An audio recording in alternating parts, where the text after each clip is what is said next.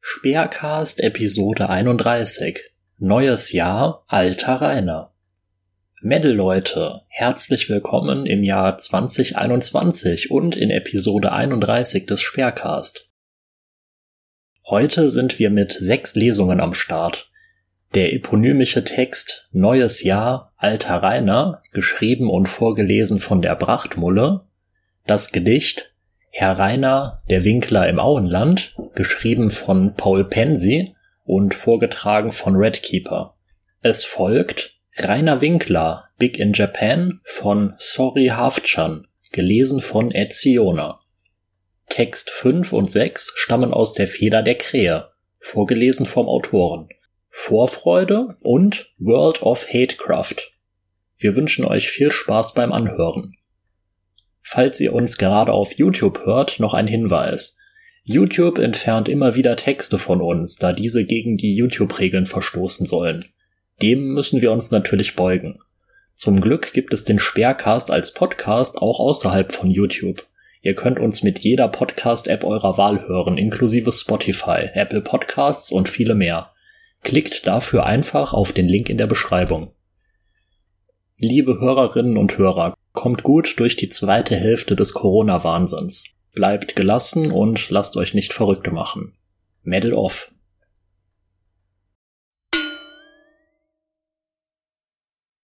Neues Jahr, alter Rainer. Geschrieben und gelesen von Die Prachtmulle.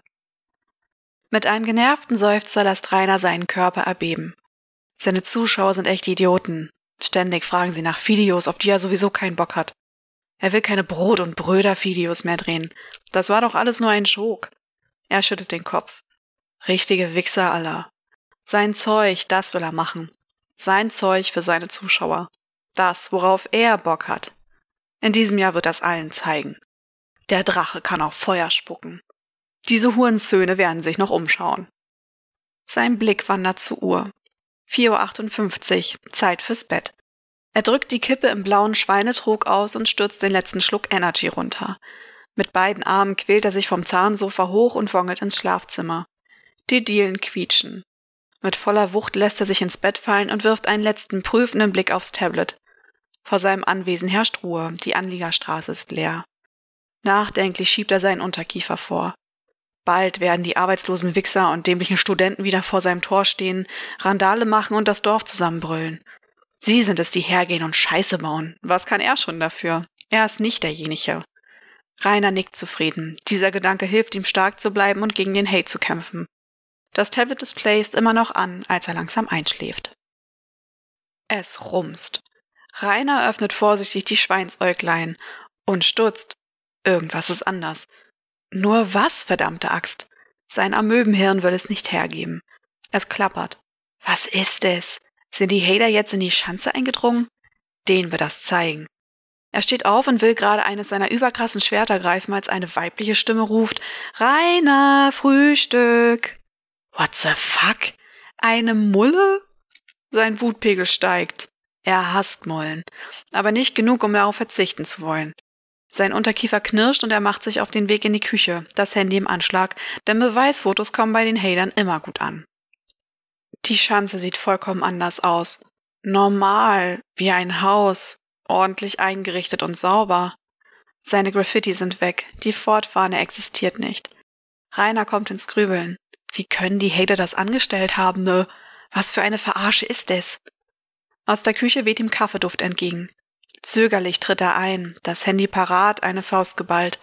Da bist du ja endlich. Ich hab schon gegessen. Vielleicht kannst du dich ein beeilen. Wir müssen noch zum Rewe. Eine passabel aussehende Mulle lächelt ihn an und zeigt auf den gedeckten Frühstückstisch. Sie ist nicht zu dünn und nicht zu dick. Hauptsache keine Fette, das war ihm ja schon immer wichtig. Eng sieht sie aus. Er stampft an ihr vorbei und setzt sich an den Tisch. Dabei bemerkt er, dass keine monumentale Bauchschürze ihn behindert. Verwundert geiert er ans Leere. Was passiert hier? Die Mulle strahlt ihn an und verabschiedet sich gleich darauf ins japanische Bad. Rainer starrt auf den Tisch, auf die Essensportion, die man als Normalsterblicher zum Frühstück zu sich nimmt. Er schnauft und fährt sich ein Brotnei. Während das Brot noch auf dem Weg in den Winklerschen Verdauungstrakt ist, zieht es in eben jenem ungemein. Rainer müsste ganz dringend mal groß. Mit einem genervten Seufzer quält er sich ganz ohne Handstützen vom Tisch hoch, lässt alles stehen und liegen und steigt zurück in die erste Etage.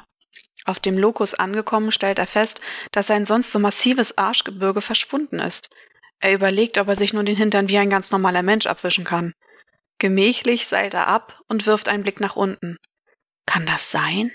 Ist das wahr? Das sieht doch verdächtig nach soliden 16 bis 17 Zentimetern aus. Er lächelt triumphierend. Später wird er ein paar Videos von seinem stattlichen Gemächt machen und die Hater damit zerstören. Als Rainer fertig ist, nimmt er aufgeregt das Klopapier zur Hand. Kackduschen war einmal. Auf dem Weg nach draußen kommt er an seinem Spiegelschrank vorbei und betrachtet sich. Ohne die monumentale Bauschürze und das Arschgebirge sieht er ganz normal aus. Er grunzt. Wer ein Muay Thai-Kämpfer schaut er nicht aus, dafür ist er sich selbst zu dünn. Seine imposante Erscheinung ist dahin. So eine Verkacke.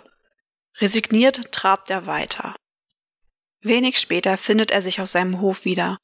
Verwirrt blickt er sich um. Keine Müllstraße, die Bulldoghalle ist noch ganz und ja, selbst Blumentöpfe säumen die Hofseiten. Der Rasen ist gemäht und kein Unkraut stört den Anblick. Rainer kratzt sich am Dreitagebart. Die Mulle legt ihre Hand in seinen Rücken und schubst ihn Richtung Scheune. Sie schiebt das Tor auf. Er starrt die Mulle an, dann die Scheune. Dort steht das Rudi-Mobil, sauber und ordentlich, mit aktueller TÜV-Plakette. Dahinter erblickt er die Methalle. Eine Feuerstelle befindet sich in der Mitte des Raumes, das Dach ist nach oben offen.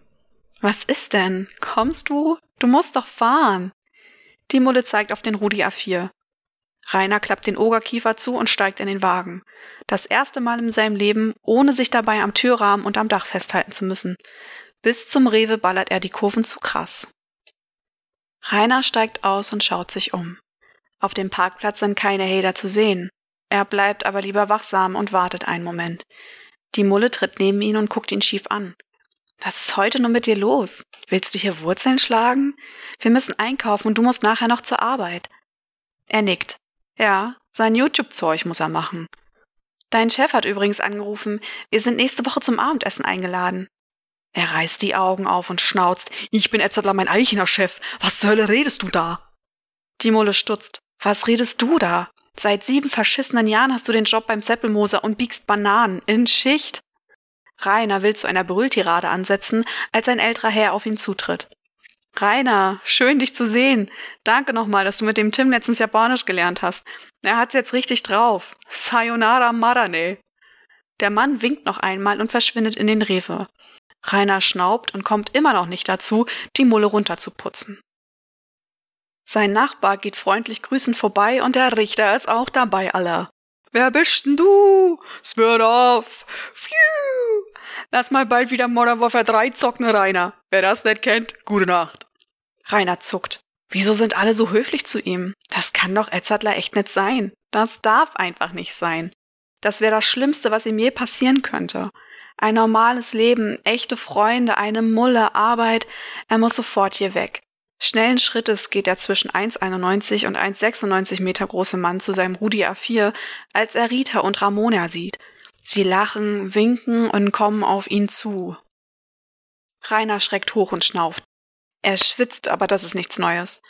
Panisch sucht er sein Tablet und prüft die Überwachungskameras. Er überblickt den hässlichen Balkon auf dem Anbau, den schiefen Zaun, die Müllberge. Und da, da ist doch jemand? Herr Winkler! schallt es plötzlich. Rainer atmet erleichtert aus. Alles nur ein Traum. Die Hader, sie sind noch da. Seine Chance ist noch so, wie er sie hergerichtet hat. Er hat immer noch die Statur eines Muay Thai-Kämpfers, der stark übergewichtig ist und noch nie in seinem Leben Muay Thai gemacht hat. Und die Mullen? Seine beiden Mädels, die so real sind, wie die Kissenwurfmulle es war, können bald wieder für erfundene Geschichten erhalten. Er lässt sie heute einfach mal 30 Squiddies machen. Er lächelt. Die Sonne scheint in die Schanze und lässt die Fettschlieren auf dem Tablet leuchten. Weitere Hader versammeln sich vor seinem Tor. Rainer kippt aus dem Bett und tritt ans Fenster.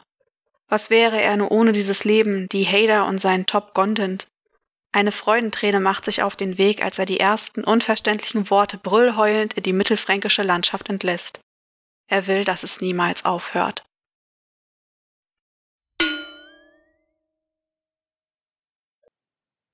Herr Rainer, der Winkler im Auenland. Eine Parodie von Herr von Rebeck auf Rebeck im Havelland. Text von Paul Pensi Herr Rainer, der Winkler im Auenland, ein Tor in seiner Einfahrt stand, und kam die goldene Corona-Zeit, und die Hader hatten sehr viel Zeit. Da stopfte, immer wenn der Alarm erscholl, der Winkler sich voll Hass den Rachen voll und kam in Pantinen ein paar Hader daher und fragten ihn, Rainer, streamst nicht mehr? Dann meddelt er raus und schreit, ich hab a Haus, jetzt schmeiß ich euch die Prügel raus. So ging es viele Jahre lang, bis einsam der Wiesler und Wusler zum Sterben kam. Er fühlte sein Ende, es war noch Corona-Zeit, noch immer lachten die Heder weit und breit. Da sagte der Wongel, ich schneide nur ab, leg die Rudi-Tapes mir mit ins Grab. Und drei Tage darauf aus dem Trümmerhaus schrie niemand mehr hinaus. Alle Heder und Nachbarn mit Feiergesicht sangen Jesus meine Zuversicht. Und die Kuchenkinder klagten, das Herz sehr schwer. Ist er tot nun? Streamsofa offiziell nun nie mehr? So klagten die Kuchenkinder, das war nicht recht. Ach, kannten sie den alten Winkler schlecht. Der olle Winkler, er tat nur tot. Ist zurück mit neuem Content, der Scheißidiot. Jetzt kommt neuer Content, ihr ahnt es schon. Und voller Missgunst und voller Hohn. Er wusste genau, was damals er tat, als um Streaming-Erlaubnis er bat. Und am dritten Tag aus dem schreienden Haus schrie die Qualitätsoffensive er hinaus. Und die Wochen gingen auf und ab. Mit dem Qualitätscontent ging es weiter bergab. Und in der goldenen Corona-Zeit kommen weiter die Hähler von weit und breit. Und kommt ein Bursch über den Pilgerweg her, so schreit das Haus, was ich hab, erreichst du nicht mehr. Und kommt a Hederin oder zwei, so flüsterst leise, Alter, ich schaffe doch drei. So spinnet Matt noch immer der Sofaelefant, genannt der Winkler, der Pisser im Auenland.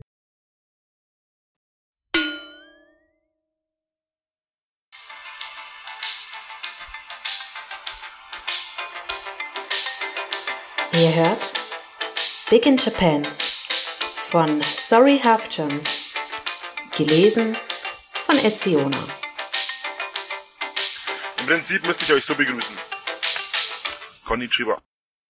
Wie wir alle wissen, schaut Rainer gern mal Animes, bezeichnet sich als Bewunderer der japanischen Kultur und hat in der Vergangenheit darüber sinniert, nach Japan zu reisen.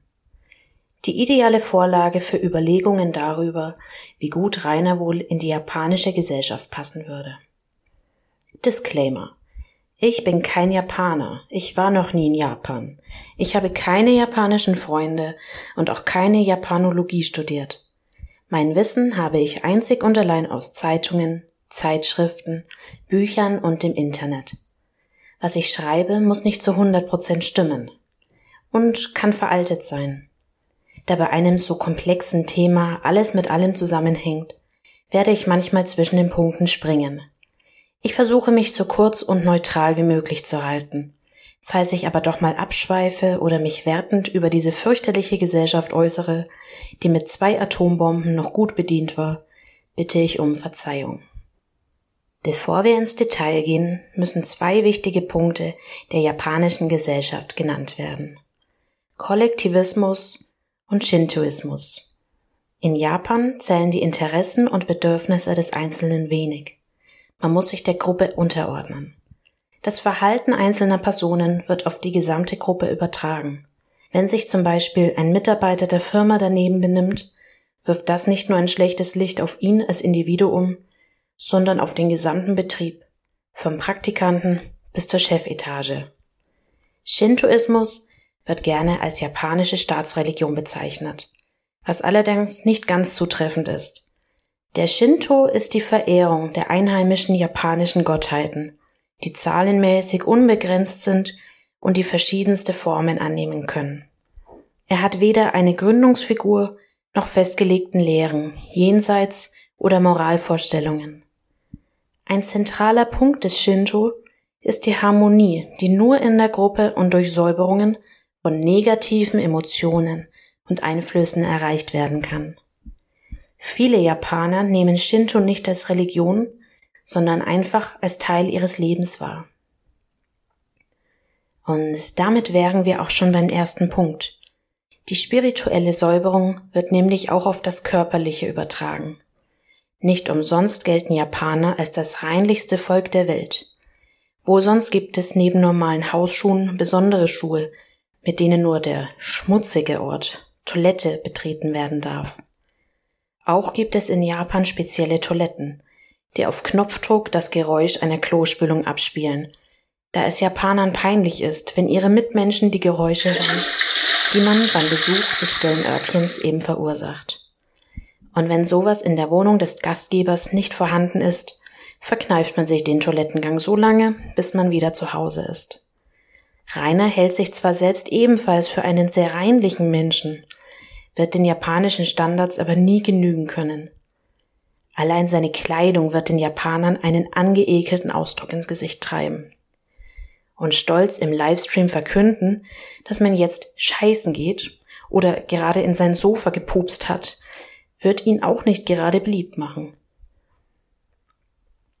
Kommen wir zum nächsten Punkt, der Höflichkeit. Das eigene Gesicht zu wahren und dies seinen Mitmenschen zu ermöglichen, ist die Maxime im Umgang miteinander. Japaner lächeln immer, verbeugen sich bei jeder Gelegenheit, sind äußerst zuvorkommend und bedanken sich überschwänglich. Statt direkter Kritik gibt es wohlwollende Umschreibungen. Niemand sollte in Verlegenheit gebracht werden. Wenn man einen Vorschlag ablehnt, sagt man nicht Nein, sondern es ist kompliziert. Auch Gefühle sollte man lieber für sich behalten. Hier würde Rainer an seine Grenzen stoßen. Er wird gerne laut und ausfallend, beleidigt andere, unterbricht sie und macht sich über sie lustig. Zurückhaltung und Manieren sind Fremdworte für ihn. Und er muss um jeden Preis auffallen. Und auffallen wird Rainer definitiv. Allein schon durch sein Gewicht. Die japanische Regierung hat drastische Maßnahmen ergriffen, um die Gesundheit der Bevölkerung zu verbessern, besonders was das Körpergewicht betrifft. Jedes Jahr werden in den Kommunen und größeren Betrieben Gesundheitschecks durchgeführt. Gewicht, Blutwerte, Fett, Wasser und Muskelanteil. Das volle Programm.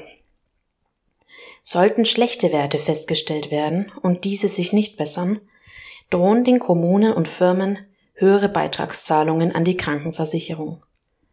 Noch krasser ist der Schlankheitswahn bei jungen Frauen. Im Jahr 2014 galten 21 Prozent der Japanerinnen zwischen 20 und 30 als untergewichtig. Rainer mit seinen 200 Kilo sticht er natürlich negativ heraus. Niemand will einen derart Übergewichtigen in seiner Firma haben, weil er allein durch seine Anwesenheit Geld kostet.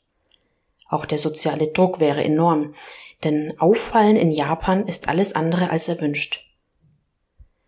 Der bereits weiter oben angesprochene Kollektivismus kommt hier wieder ins Spiel. Vom Individuum wird erwartet, dass es sich komplett und bedingungslos der Gruppe unterordnet. Denn die Gruppe ist alles. Abweichen vom Durchschnitt, egal ob im positiven oder negativen Sinne, ist unerwünscht. Auch herrscht eine strikte Hierarchie, die sich an Alter oder Stellung orientiert. Respektvolle Ansprachen und das Befolgen von Anweisungen, ohne viele Fragen zu stellen, sind normal. Besonders hier dürfte Rainer Probleme haben. Er hält es nicht aus, Teil einer Masse zu sein, ein kleines Rädchen im Getriebe. Er muss etwas ganz Besonderes sein. Andere sollen zu ihm aufschauen und ihn bewundern.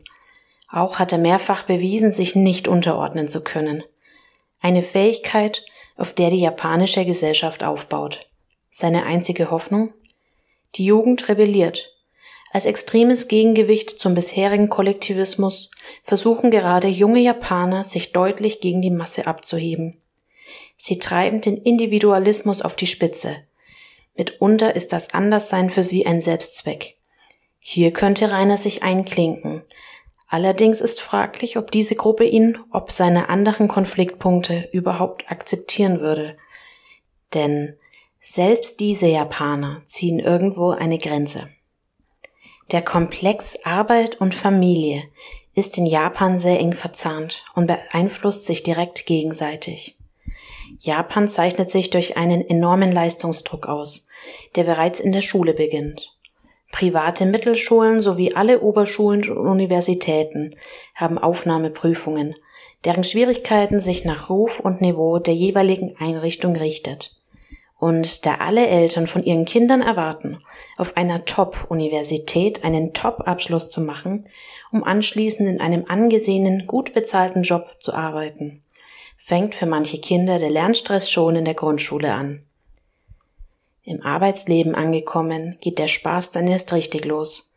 Unbezahlte Überstunden sind in Japan gang und gäbe, denn die Firma ist die Gruppe und für die Gruppe tut man alles zum Beispiel auf seinen Urlaub verzichten.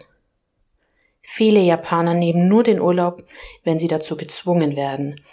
Denn wenn man selbst zu Hause die Füße hochlegt, müssen die Kollegen die liegen gebliebene Arbeit erledigen. Und das möchte man seinen Freunden wirklich nicht zumuten. Geh arbeiten, Alter! Wer also pünktlich Feierabend macht und im Sommer eine Woche Urlaub nimmt, gilt als Nestbeschmutzer, dem Firma und Kollegen nichts wert sind. Rainer sieht sich selbst als unermüdliches Arbeitstier und würde perfekt zur japanischen Mentalität passen.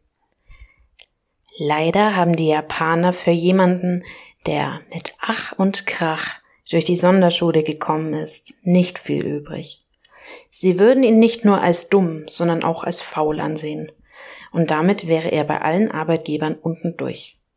Hinzu kommt seine jahrelange Arbeitslosigkeit, Wer in Japan nicht arbeitet, ist entweder faul oder ein Versager oder beides. Selbst wenn sie seine Arbeit als Streamer und YouTuber anerkennen würden. Seine Arbeitsmoral. Arbeiten, wenn er gerade Lust hat, nicht eingehaltene Ankündigungen, Tätigkeiten auf andere abwälzen und der Mangel an vorzeigbaren Erfolgen würden ihm praktisch alle Türen verschließen. Wo wir gerade von arbeitslosen Versagern sprechen. Viele haben dabei, speziell für Japan, das Bild eines Need im Kopf, der den ganzen Tag im Haus seiner Eltern hockt, Videospiele spielt, Süßkram frisst und sich von der Gesellschaft abkapselt. In Japan werden solche Menschen Hikikomori genannt und sind ein Problem, mit dem sich das dortige Gesundheitsamt beschäftigt. Ursachen für ein derartiges Abkapseln sind häufig der hohe Leistungsdruck in der Schule, Versagensängste oder die eigene Arbeitslosigkeit. Verschlimmert wird das Problem dadurch, dass viele Japaner sich für einen Hikikomori in der eigenen Familie schämen und daher verstecken. Gleichzeitig ist aber genug Geld vorhanden, um ihn durchzufüttern, wodurch auf den Hikikomori kein Druck entsteht, eigenes Geld zu verdienen. Rainer ist aber kein Hikikomori. Er lebt nicht mehr von dem Geld seiner Eltern. Und was viel wichtiger ist, er zieht sich nicht vor der Gesellschaft zurück, sondern sucht immer wieder den Kontakt, sei es digital oder analog. Das ist eine passende Überleitung zur Familie in Japan. Die Arbeit ist wichtiger als die Familie. Viele Erwerbstätige sehen Frau und Kinder nur am Wochenende, da sie von 8 bis 20 Uhr arbeiten und anschließend noch bis Mitternacht mit den Kollegen durch die Kneipen ziehen. Übrigens ein gesellschaftliches Ritual, bei dem praktisch Anwesenheitspflicht herrscht. Allerdings ist das gerade für ältere Männer kein Problem, da diese noch sehr in den alten Rollenbilder verhaftet sind. Männer arbeiten, versorgen die Familie und haben das Recht, sich ein bisschen gehen zu lassen, während die Frau zu Hause sitzt, sich um die Kinder kümmert und ohne Murren alles tut, um ihrem Ehemann zu gefallen. Das hier dürfte der einzige Aspekt der japanischen Gesellschaft sein, in den Rainer sich ohne Probleme integrieren kann. Er arbeitet viel und lange, hängt danach noch mit Freunden und Kollegen ab, und zu Hause wartet die unterwürfige Ehefrau darauf, ihrem starken Mann alle Wünsche von den Augen abzulesen. Eine richtig geile Muschi ist das. Allerdings ist auch diese Konstellation in den letzten Jahren ein wenig ins Wanken geraten dass sich immer mehr Frauen gegen die Hausarbeit und für die Karriere entscheiden, was wiederum einige Probleme mit sich bringt. Dennoch hat die Familie in Japan einen hohen Stellenwert. Ehre und Ansehen sind überaus wichtig und müssen gewahrt werden. Ebenso der Zusammenhalt der Familie. Die Alten erwarten Respekt und Gehorsam von den Jungen, deren Lebensweg von der Grundschule bis zur Universität bis ins kleinste Detail durchgeplant ist, häufig von den Müttern. Wer seine Familie Schande bereitet, wird im besten Fall zu einem Verwandten geschickt, der weit weg wohnt, im schlimmsten Fall von der Familie ausgestoßen. Auch hier würde es für Rainer Probleme geben. Mutter und Schwester haben bei erster Gelegenheit das Haus verlassen und werden jetzt von Rainer verleugnet, wenn er nicht gerade über sie herzieht. Rudi war zwar eine Respektsperson für Rainer, allerdings zeigt Rainer immer weniger davon, je weiter das Ableben seines Erzeugers zurückliegt. Und wer am Todestag seines Vaters Masturbationsvideos ins Internet lädt, sollte besser nicht mit Verständnis seitens der Japaner rechnen. Wenn man über Familien spricht, muss man auch über Beziehung und Sex sprechen. Wenn man bedenkt, was in Japan an Tentakel-Rape-Anime produziert wird und mit welcher Selbstverständlichkeit Lolly-Hentais in aller Öffentlichkeit verkauft und gelesen werden, sollte man meinen, Japan sei besonders liberal, was die Sexualität angeht. Das Gegenteil ist der Fall. Statt spezifischer Ausdrücke für die primären Geschlechtsorgane benutzt man das Wort Asoko, was in etwa das da unten bedeutet und für Männer und Frauen gleichermaßen gilt. Sollte einem Ausländer doch mal das Wort Penis herausrutschen, kann man sich sicher sein, dass die Japaner mit hochrotem Kopf in beträgnis Schweiten verfallen. Auch Zuneigungsbekundungen wie Händchen halten oder Küssen in der Öffentlichkeit gibt es in Japan erst seit dem Aufkommen westlicher Popkultur. Gerade junge Japaner haben kaum Interesse an Sex, da dieser mit so viel Aufwand verbunden sei. Das klingt jetzt vielleicht komisch, aber die Kombination aus wenig Privatsphäre, japanische Häuser haben sehr dünne Wände, Leistungsdruck, konservativen Eltern und mitunter absurd anmutenden Jugendschutzgesetzen. Wenn der 18-Jährige mit seiner 17-jährigen Freundin schläft, kann er wegen sexuellen Missbrauchs Minderjähriger angezeigt werden. Machen das Führen einer Beziehung als Schüler nicht gerade einfach. Und wenn man aus der Schule raus ist, wartet das oben beschriebene Arbeitsleben, in dem man außer zum Schlafen kaum zu Hause ist.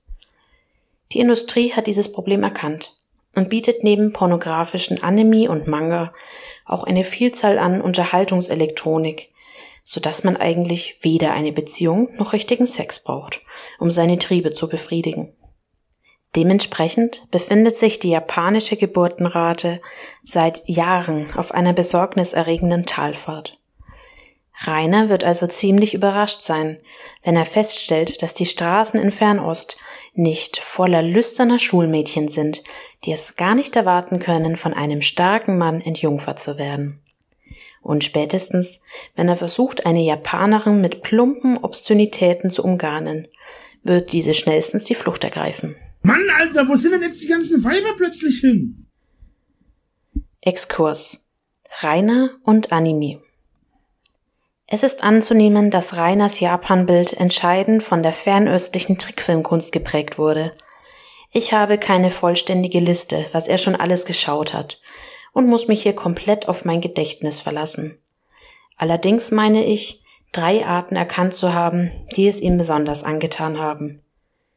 Ecchi, Battle Shonen und High School Romantic Comedy.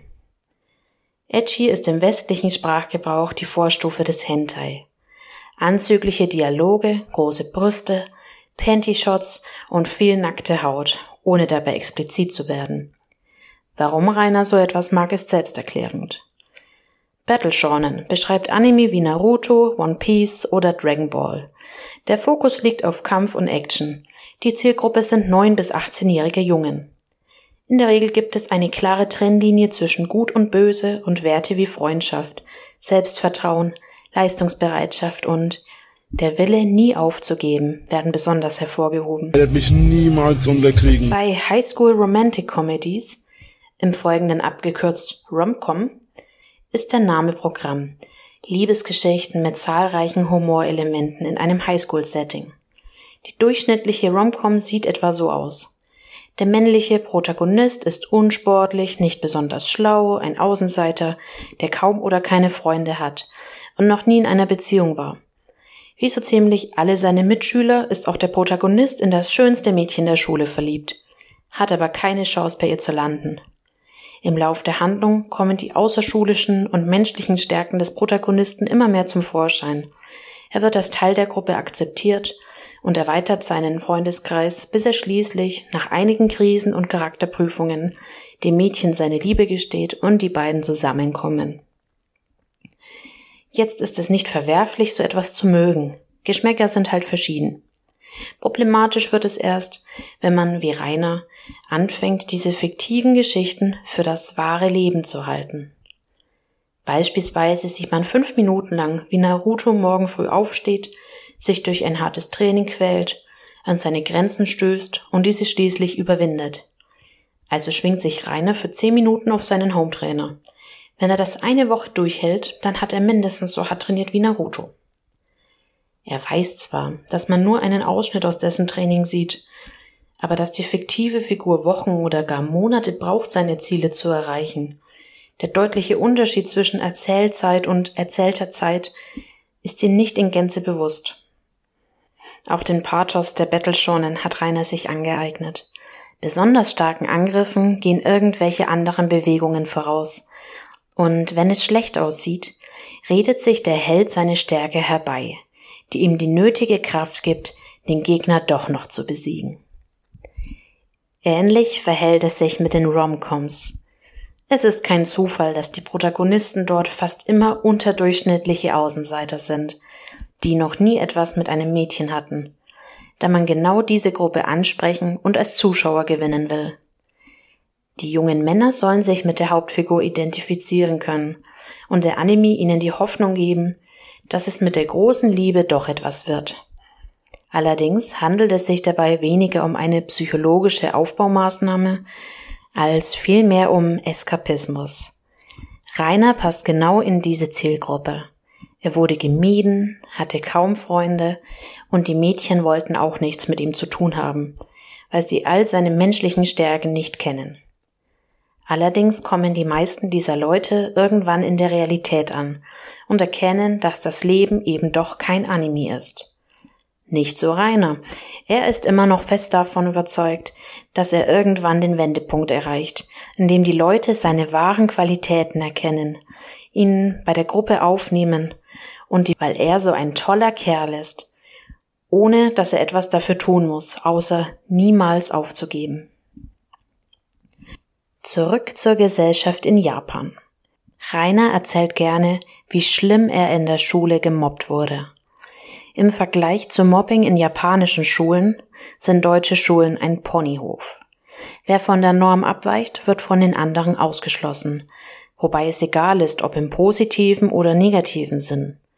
Mobbing kann also nicht nur den pickeligen Nerd treffen, sondern auch die Sportskanone oder die Schülerin, die immer Top-Noten schreibt. Jungen mobben dabei eher physisch. Schläge, Schubsen, an den Haaren ziehen. Mädchen eher psychisch. Lästern, Beschädigung oder Diebstahl von Eigentum des Opfers, Verbreiten von Gerüchten. Durch den Kollektivismus greifen andere Schüler selten ein, da sie sich gegen die Gruppe stellen müssten. Erschwerend kommt hinzu, dass Lehrer nur unzureichend auf die Thematik vorbereitet werden und diese entweder gar nicht wahrnehmen oder versuchen totzuschweigen, weil sie mit der Situation nicht umgehen können oder wollen. Das in Kombination mit dem hohen Leistungsdruck führt zu einer überdurchschnittlich hohen Suizidrate unter japanischen Schülern. Sollte Rainer also versuchen, sich als armes Mobbingopfer darzustellen, wird man ihm und seinen Geschichten höchstens ein müdes Lächeln schenken. Oder schlimmer noch, ihn jetzt erst recht in die Mangel nehmen. Der letzte Punkt ist die japanische Ausländerfeindlichkeit. Bei der allgegenwärtigen Höflichkeit und das Dauerlächeln auch Fremden gegenüber fällt es einem schwer, das zu glauben. Aber Japaner sind sehr rassistisch. Nach der Schöpfungslehre des Shinto haben die Götter als erstes die japanischen Inseln und dann die Japaner selbst geschaffen.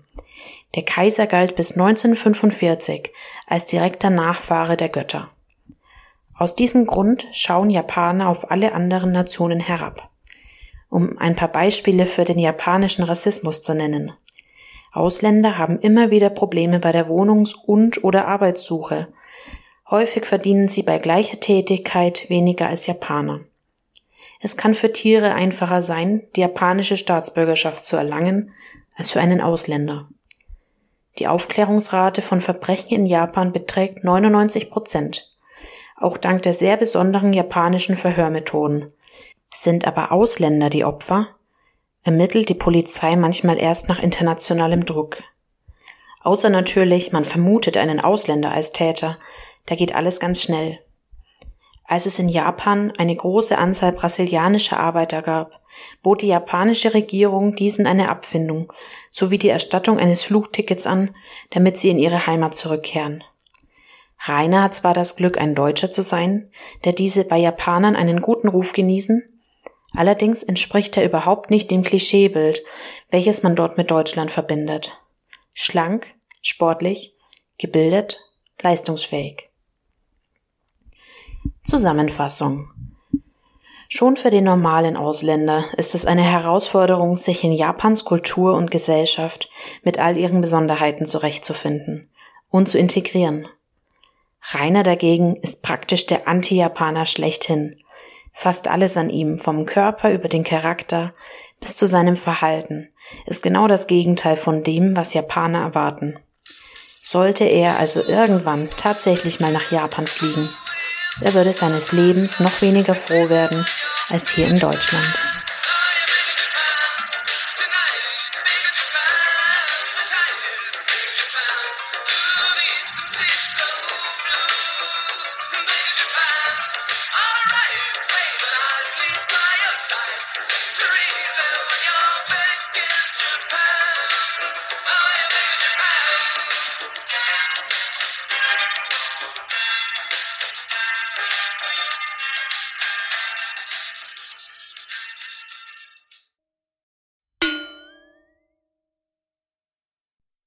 Rainer, der Protofaschist. Ein Text von Dicker Kattern, vorgelesen vom Schafhirten. Hätte es im Deutschland der 30er Jahre das braune Hemd auch in 8XL gegeben, Rainer hätte es mit Freuden getragen. Und sein hinderliches Äußeres mal hypothetisch weggedacht, die wachsende Anhängerschaft des Nationalsozialismus hätte ihn mit offenen Armen empfangen. Steile These mag man denken, aber mit ein wenig Nachdenken wird klar, Faschismus und der fränkische Discord-Diktator, das passt wie die Faust aufs Auge. Rainer bringt alles mit, was man vom gemeinen Faschisten, also nicht von einem Funktionär oder Meinungsmacher, sondern vom kleinen Fischlein in der Masse so erwartet. Allem voran liegt ihm das Prinzip nach oben buckeln, nach unten treten im Blut. Es ist wohl einzigartig, dass jemand, der so tief gefallen ist, immer noch glaubt, über anderen, mitunter gar ganzen Personengruppen zu stehen. Über Leute, die keine Verfügungsgewalt ihm gegenüber haben, wird munter hergezogen. Studenten? Faules Pack. Er hat schon auf der Sonderschule nebenher gearbeitet, während die akademischen Bonvivants die ganzen Tag nur mit verklärten Blicklöcher in die Luft guckten, wenn sie nicht gerade mit Papas Mercedes zu ihm vor die Haustür fahren, um rumzuschreien wie die Irren, Fleischwürste auf sein Grundstück zu werfen und Scheiße zu bauen. Und ihn dabei, wohlgemerkt, aus dem permanenten Arbeitsrausch herausreißen, denn er ist ja ununterbrochen am Arbeiten. Schneiden, rendern, hochladen, man kennt es. So stellt sich der überhebliche Dummsack das tatsächlich vor. Nicht einmal der schlichte Bauarbeiter, ohne den es weder an der Schanze noch sonst irgendwo in der Nation Internet oder gar Strom und Wasser gebe, ist vor der Herablassung des selbstgefälligen Schmandsacks sicher. Der einzige Berufsstand, den Rainer wertschätzt, ist natürlich sein eigener, den des YouTubers. Doch selbst dort, gegenüber seinen Kollegen, ist er nur dann zuvorkommend, wenn er sich davon Vorteile verspricht. Man denke an das berühmte Schlafgut Unge zurück. Denn ehrliches Lob, ehrliche Herzlichkeit oder Anerkennung kennt Rainer nicht. Als Narzisst ersten Ranges kennt er sie allenfalls als Instrumente, mit denen irgendetwas bewirkt werden soll, das letztlich seinem Wohl dient. In des Winklers Welt gibt es nur einen Hauptdarsteller, er selbst und viele, viele Statisten drumherum, die gefälligst so wollen zu haben, wie er will. Sein Narzissmus geht insofern mit dem Faschismus Hand in Hand, als er perfekt zum urfaschistischen Gedanken passt, den Menschen immer nur als Mittel zum Zweck zu betrachten und nicht als letzten Zweck selbst, also als Wesen mit Würde und eigenen Wünschen, hinter die die eigenen auch mal zurückgestellt werden. Ein Reiner in den 30er Jahren hätte liebend gern anderen die schwarzen Stiefel glänzend poliert und dabei geplaudert, dass Husnet das Feindfunk hören und Schweighöfers auffallend krumme Nasen haben und es vermutlich ein paar Ungereimtheiten im Stammbuch gibt. Einfach nur, weil es seiner Position im System nützt, wie unmenschlich die Konsequenzen auch sein mögen. Weiterhin wäre der Faschismus für Rainer deshalb so attraktiv, weil er einen endgültigen Ausweg aus der ihm von allen Seiten attestierten Nichtsnutzigkeit darstellen würde. Dumm wie alle Meter Feldweg in und um Emskirchen zusammen, zu unfähig für jede denkbare handwerkliche Tätigkeit und zu faul, den eigenen Müll vor die Tür zu tragen aber ein Ego und Selbstverständnis, das für die gesamte NSDAP ausgereicht hätte. In so einem Gefüge wäre Rainer zwar weiterhin der, von dem alle wissen, was für ein Haufen Genabfall er ist, aber weil er in der richtigen Partei ist und von allen am lautesten die hirnlosen Parolen mitbrüllt, könnte ja keiner mehr was sagen. In seinem unstillbaren Durst nach Anerkennung und Wir-Gefühl würde sich Rainer fraglos jedem kollektiven Ziel unterordnen. Außer dann, wenn es ums Anpacken geht. Und ein Hirn, um dieses zu hinterfragen, ist ja eh nicht vorhanden. Insofern ähnelt er den klischeehaften Ronny vom Dorfglatzen, die auf jedem NPD-Demozug zahlreich anzutreffen sind. Optimal ist natürlich auch, dass der Faschismus dem Individuum eine Überlegenheit und einen besonderen Wert zuschreibt, wenn es der richtigen Gruppe angehört. Darin ähnelt er ein wenig dem, was man den Winklerschen Medal nennen könnte. Also das, was Rainer für die tatsächliche Metal-Kultur hält. Dazu ein kleiner Exkurs. Mit Musik und Metal hat Rainer, wie wir alle wissen, nur oberflächlich was am Hut. Der unmusikalische Unterkieferakrobat kriegt keine Tonleiter mit der Blockflöte hin, scheitert an alle meine Entchen auf dem Klavier und kann nicht einmal Töne pfeifen. Aber Musik ist ja angeblich sein Leben. Und so hat er im Metal eine Heimat gefunden. Angeblich. Was für ihn am Metal attraktiv gewesen sein muss, ne, Vergangenheitsform, denn die Zeit der Festivals und Time of Wikipedia ist ja im Wesentlichen vorbei. Ist neben den martialischen Themen, also Weltkrieg, Panzer, Werwölfe, Odin und dieser ganze Kram, der Umstand, dass man vermeintlich schnell dazugehören kann. Übergewichtig und ungepflegt sind viele Mittler. Ne? Ist der Winkler auch, also Bastja, dachte er sich und ließ die Haare lang wachsen. Als dann mit Kutte, Postern und einer Handvoll Alben ausgestattet, schrieb sich der Winkler hochoffiziell den Status des Mettlers zu, der die Szene von ganz innen kennt. Und, hier kommt der Bogen zum Ursprungsthema, einfach qua Zugehörigkeit etwas Besseres ist als Nicht-Mettler oder gar Anhänger anderer Musikrichtungen. Ne, Rappen ist für Deppen, Rennen auf den Treppen, never forget. Durch schlichte Selbstschreibung als Freund der metallischen Schrammelmusik wurde also über Nacht aus dem fetten Sonderschulversager ein richtig harter Kerl, bei dem Fett und Ungepflegtsein einfach nur dazugehören, sozusagen konzeptbedingt. Ein Werwolf hat ja auch Haare am Arsch und duscht nicht. Zumindest hat er sich das so vorgestellt. Aber weil es weder Anerkennung noch Kumpanei in der Metal-Szene zu holen gab, blieb vom Metal-Rainer das übrig, was wir heute sehen. Also praktisch nichts. Mit derselben Oberflächlichkeit oder gespielten Begeisterung wäre Rainer bei jeder Subkultur oder Ideologie dabei, die ihm Selbstüberhöhung und Gemeinschaft verspricht, und immer wäre er natürlich das archetypischste, tollste, beste Exemplar der jeweiligen Subkultur. Bei so viel hypothetischen Erwägungen könnte man glatt vergessen, dass man sich den faschistischen Rainer ja gar nicht herbeifantasieren muss. Er ist dokumentierte Realität. Und zwar im Staate Winkler des Kurdistan. Da gibt es alles, was das Faschistenherz begehrt. Ränge, Titel, gestaffelte Befugnisse und Räume, die für manche zugänglich sind, für andere aber nicht. Vor allem aber gibt es dort etwas, was Rainer in seinem ganzen Leben niemals hatte. Macht. Neben der geheuchelten Zuneigung und Aufmerksamkeit der Discord-Lutscher ist das der wesentliche Reiz für Rainer.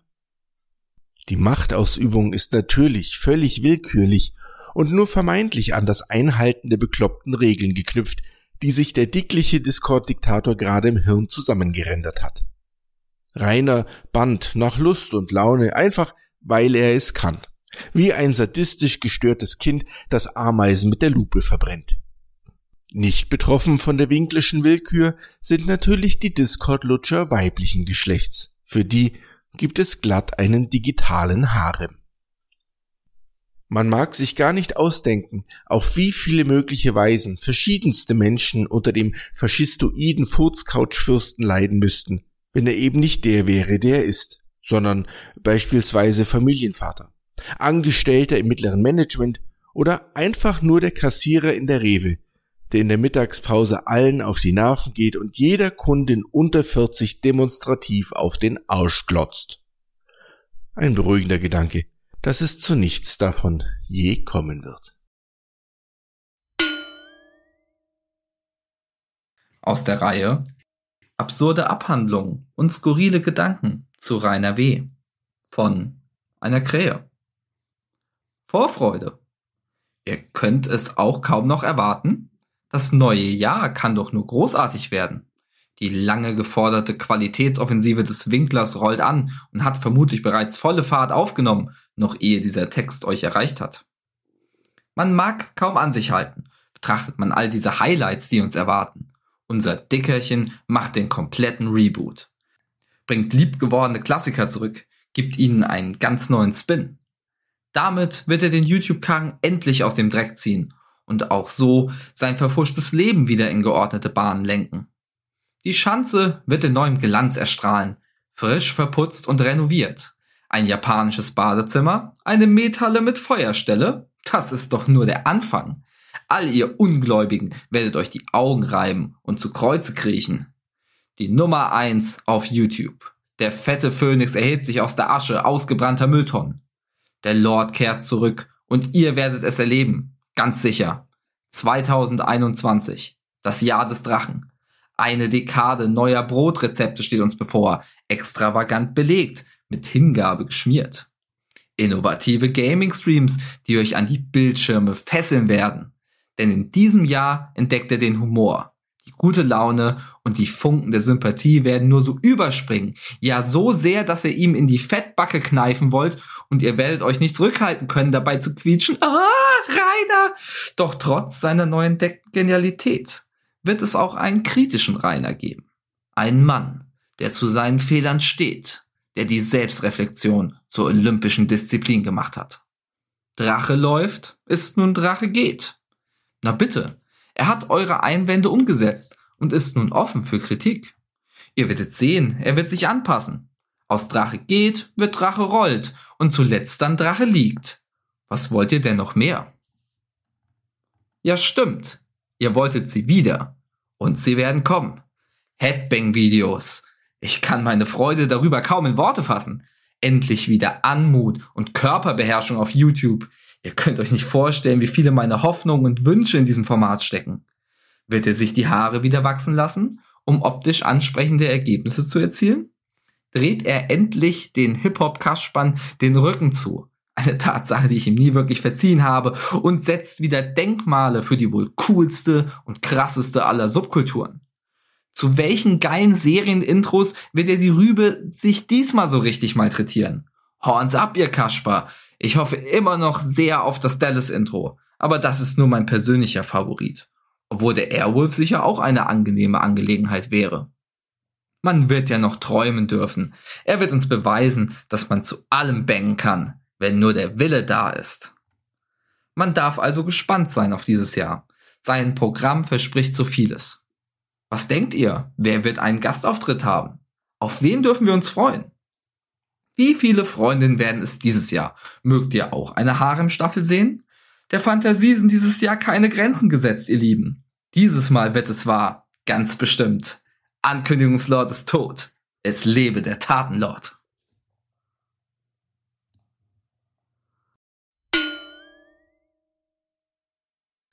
Aus der Reihe Absurde Abhandlungen und skurrile Gedanken zu Rainer W. von einer Krähe. World of Hatecraft. Dem einen oder anderen, wohl eher doch keinem, mag es sicher schon aufgefallen sein. Überschriften können fehlleiten. Ich bemühe mich wenig darum, Geschichten oder Analysen über den Dicken vom Altschauerberg zu schreiben. Denn im Angesicht meiner Unwissenheit, meiner fehlenden Intelligenz, der mangelnden Eleganz meiner Ausführungen und vor allem meiner Faulheit wurde mir bewusst, dass es doch viel interessanter ist, die eigene Existenz als Hater zu hinterfragen und sie in nie enden wollenden Schachtelsätzen zu verpacken, auf das auch noch dem Letzten die Lust am Zuhören oder Lesen vergeht. Gelegentlich mag es einem so vorkommen, als ob es einer reinen Zeitverschwendung gleichkommt, Texte über den Oger aus Mittelfranken zu schreiben. Immer wieder eine neue Formulierung zu finden für Rainer W. und was haben wir für ein Repertoire geschaffen. Ich mag euch gerne das Denken abnehmen. Die Beschäftigung mit der fränkischen Menschenruine ist sinnlos. Es ist der absolute Stumpfsinn, und wer mir widersprechen mag, der soll es doch öffentlich tun eine Streitschrift verfassen, dem eigenen Narzissmus mal wieder gehörig Vorschub leisten und mir die intellektuelle Prügel herauswerfen, auf dass ich doch endlich verschwinde. Startet eine Petition gegen mich, der Krähe keine Plattform bieten. Herr Sperrcast, wann greifen Sie ein? Was hat das alles noch mit Rainer W. zu tun? Wir wollen hören, wie die Mastsau beleidigt oder zumindest von selbsternannten Experten mit Wikipedia-Wissen widerlegt wird. Nehmt einem Sonderschüler, dessen Bildung mit Powered by Privatfernsehen noch wohlwollend umschrieben wäre, den Wind aus den Segeln. Ja, tut es. Wir wollen uns doch gut und überlegen fühlen, unsere eigene Abartigkeit und Tristesse für einen kurzen Augenblick vergessen. Alles legitim. Aber wer traut sich hinter die Kulissen zu schauen? Den Fokus der Aufmerksamkeit auf einige Fragen zu lenken, die bisher völlig untergegangen zu sein scheinen. Wie ist es um die Meinungsfreiheit auf Ihrem Portal bestellt, Herr Sperrkast? Wie viele Kritiker des Drachengames haben Sie schon mundtot gemacht? Werden Sie Ihrer Aufgabe als Verleger denn gerecht? Wie viel Unsinn darf man schreiben, ehe Sie einschreiten? Und wieso gibt es so wenig Transparenz bezüglich der Finanzierung Ihres Online-Podcast-Magazins? Laut Twitter hat man sie vor kurzem in ihrem neuen Rudi R8 herumfahren sehen, während sie Autoren und Vorleser mit einem Hungerlohn abspeisen. Diese Ungerechtigkeit darf nicht weiter verschwiegen werden. Unsinn. Purer Unsinn ist das. Es ist die absolute Sinnlosigkeit, der wir frönen. Das Schreiben gegen und über Rainer ist Rebellion. Der Versuch einer Existenz, etwas Sinnhaftigkeit abzuringen, den eigenen Mangel an Kreativität mit dem Drachen zu füllen. Es ist der Versuch, ein lang geliebtes Thema weiter lebendig zu halten, sich selbst vorzuspielen, es sei noch etwas Leben darin. Das nicht wahrhaben wollen, dass es mit uns zu Ende geht. Wir sind das literarische Streichquartett auf einem sinkenden Arschtanker. Leck geschlagen an einem immensen Zuckerberg, der in den tosenden Wellen einer immer weiter ausufernden Multimedia-Welt sehr weit vom Kurs abgekommen ist.